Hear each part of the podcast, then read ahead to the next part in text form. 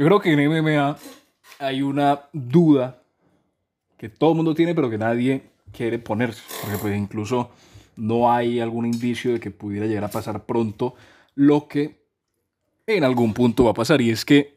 cuando se vaya Dana White, ya sea porque se retire o porque pues falleció y se fue de este mundo, ¿quién va a tomar el rol de presidente? O sea, ¿quién, ¿quién va a tomar el rol de presidente de la UFC cuando Dana ya no esté? Porque no es como que lo va a dejar un tipo, si un corporativo común y corriente, porque al final sería ir contra todo lo que es UFC. O sea, por lo general uno podría pensar que, bueno, un luchador, un peleador a lo mejor va a ir a, la posición de, de, de, presidente, porque pues no es dueño, nunca fue dueño, siempre fue presidente y ahora con Endeavor pues también es presidente, pero está la duda de que, bueno, Dana tiene un perfil, tiene una personalidad, tiene un carácter, sí, una, un carisma más que carácter, que lo hace distinto y que lo ha hecho pues, resaltar en cuanto a, la manera como han manejado la UFC. Sí, obviamente antes uno pone a ver los, los, los Dana White de antes, por ejemplo, y era mucho más agresivo, mucho más frenético, mucho más encarador de lo que a lo mejor es ahora, pues porque también viene con los años y pues ya no está como en esa posición tan,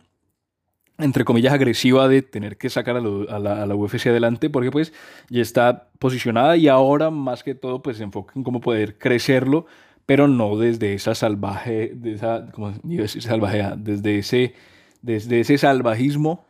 no creo que esté bien dicha la palabra, pero sí, desde esa desesperación o desde ese, de ese deseo de sacar a la UFC adelante, estando en deudas, estando en el underground y estando, pues, digamos, en, en, un punto en el cual era crucial que pudiera darse hacia las masas. O sea, ya adquiriendo eso, pues obviamente Dana se ha calmado, ya no, obviamente todavía a veces, de vez en cuando, pues se le sale ese Dana antiguo, pero pues ya no está tanto. Y la pregunta es, ¿quién en el momento en el que Dana desaparezca del, del, panorama de MMA, quién va a tomar las riendas de ese, de ese,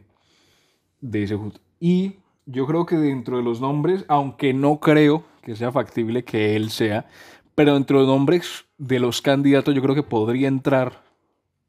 un Chael Sonnen. Y digo Chael Sonnen porque, por un lado, es un ex peleador,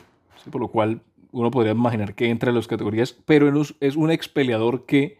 está dentro de los medios, por lo cual entiende de alguna manera, y no es que esté dentro de los medios así son gordos, no, que es un tipo relevante dentro de la industria, ¿sí? porque al final pues los, números que tiene Sonnen pues todavía se recuerdan y de alguna manera ha podido hacer esa transición de peleador a analista barra persona de los medios que está fuera de lo que es el deporte como tal y que se enfoca más de pronto en lo que es el negocio. Otro nombre podría llegar a ser Daniel Cormier, pero yo creo que entre los dos, el que puede llegar a asemejarse un poco a, la, personalidad de, de Dana es Chael Sonnen. Y eso me lleva a otro punto y es que, escuchando a Chael, es un tipo que obviamente pues viene influenciado de alguna manera por el pro wrestling, que de alguna manera ha intentado, o ha intentado no, conoce el negocio, por lo cual pues digamos en su momento fue la estrella más importante y pues ahora no lo es tanto, pero pues igual sigue teniendo ese nombre relevante como venía diciendo antes y de alguna manera consiguió entender que el, el deporte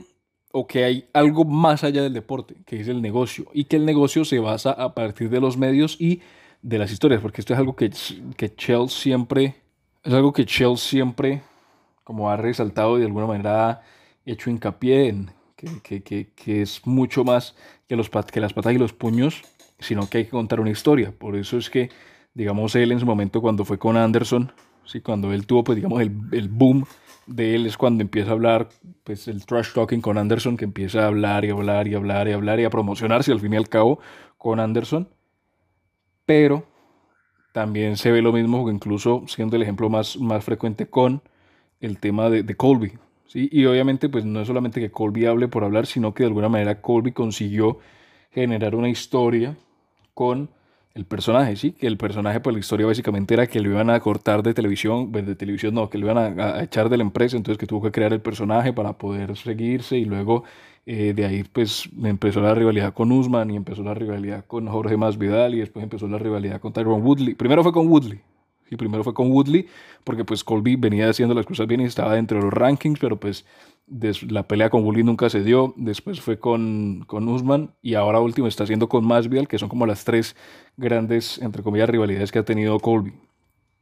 Y pues Colby a lo largo de ese personaje de Colby Chaos Covington creó como esa, esa historia que al final permitió que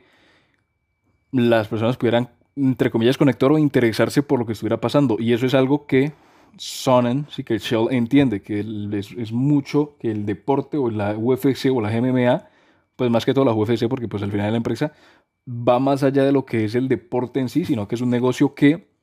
debe ir conectado a una historia. Y eso es algo que pasaba incluso con haciendo la, la, paralela con, con WWE,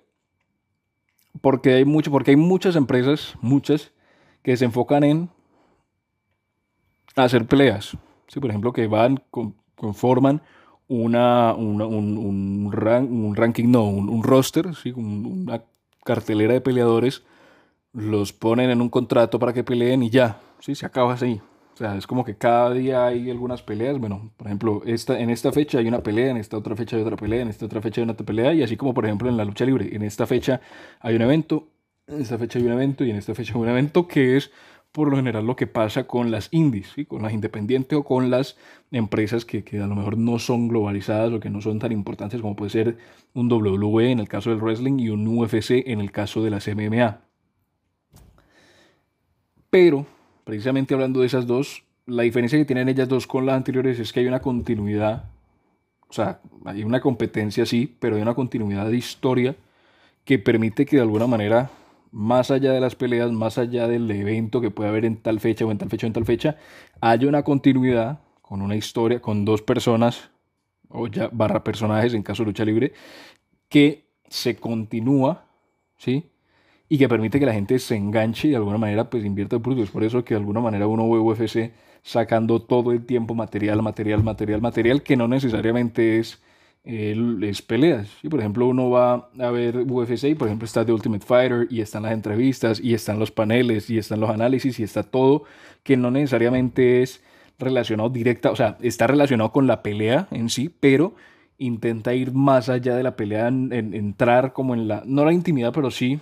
en la historia de cada peleador, ¿sí? Por eso es que uno, por ejemplo, ve los Ultimate Fighters, que pues sí, pelean y todo, pero pues al final muestra la vida detrás de lo que es la pelea en ese momento, o por ejemplo los Embedded, ¿sí? lo, lo, que semanalmente, los videos que semanalmente empiezan a publicar antes de algún evento pay-per-view, eso también permite, y es como que de alguna manera salen de lo que es el deporte en sí y entran a lo que es el entretenimiento, cosa la cual ha hecho UFC, este, WWE también, ¿sí? que sale de solamente enfocarse en lucha libre, lucha libre, lucha libre, lucha libre, y entra a la parte del entretenimiento, que es lo que al final permite que una persona se enganche no solo una vez, sino es que como que, ay, mira, hay, un evento de lucha, entonces lo voy a ver solamente esta vez, sino que pueda continuar, continuar y continuar para que al final se vuelva un fanático que se interese o muy bien por el deporte o muy bien por lo que pase en, la parte del entretenimiento, las historias y todo. Y eso es algo, sí, eso es algo que no todos han entendido. No sé si, por ejemplo, en el caso del ya que como teníamos el ejemplo de Cormier, no sé si Cormier, que de alguna manera pues también pasó de ser peleador, doble campeón, a ser persona de los medios y estar como tras bambalinas, digámoslo así, no sé si Cormier entiende esa faceta de la misma manera que la entiende Shell, porque al final Cormier pues también es fanático de, de, de, de la promoción y de, de WWE como Shell y del pro wrestling en general y tiene alguna parte sobre lo que es el marketing, pero no sé si las bases que tiene Shell sean las mismas que tiene Cormier y por eso es que creo que Shell podría ser un personaje que en caso tal de que faltara Dana,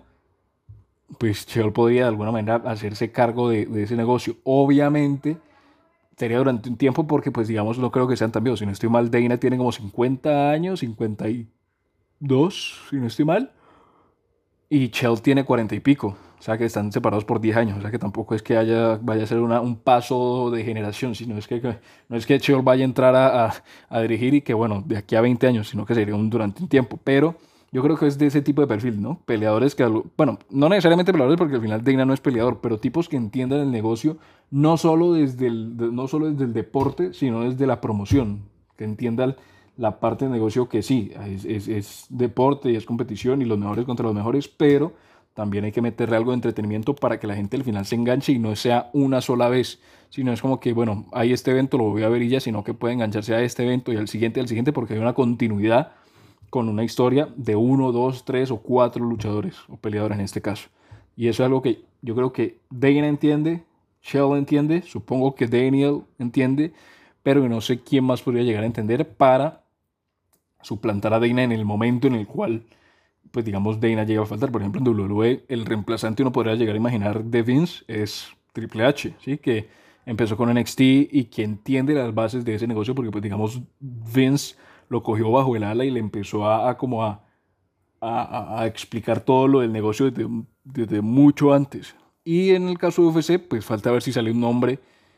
que Deina mismo postule o que orgánicamente pueda llegar a, tomar esa batuta de, de, lo que es el, el, negocio de las MMA o de la UFC en este caso. Pero yo creo que Shell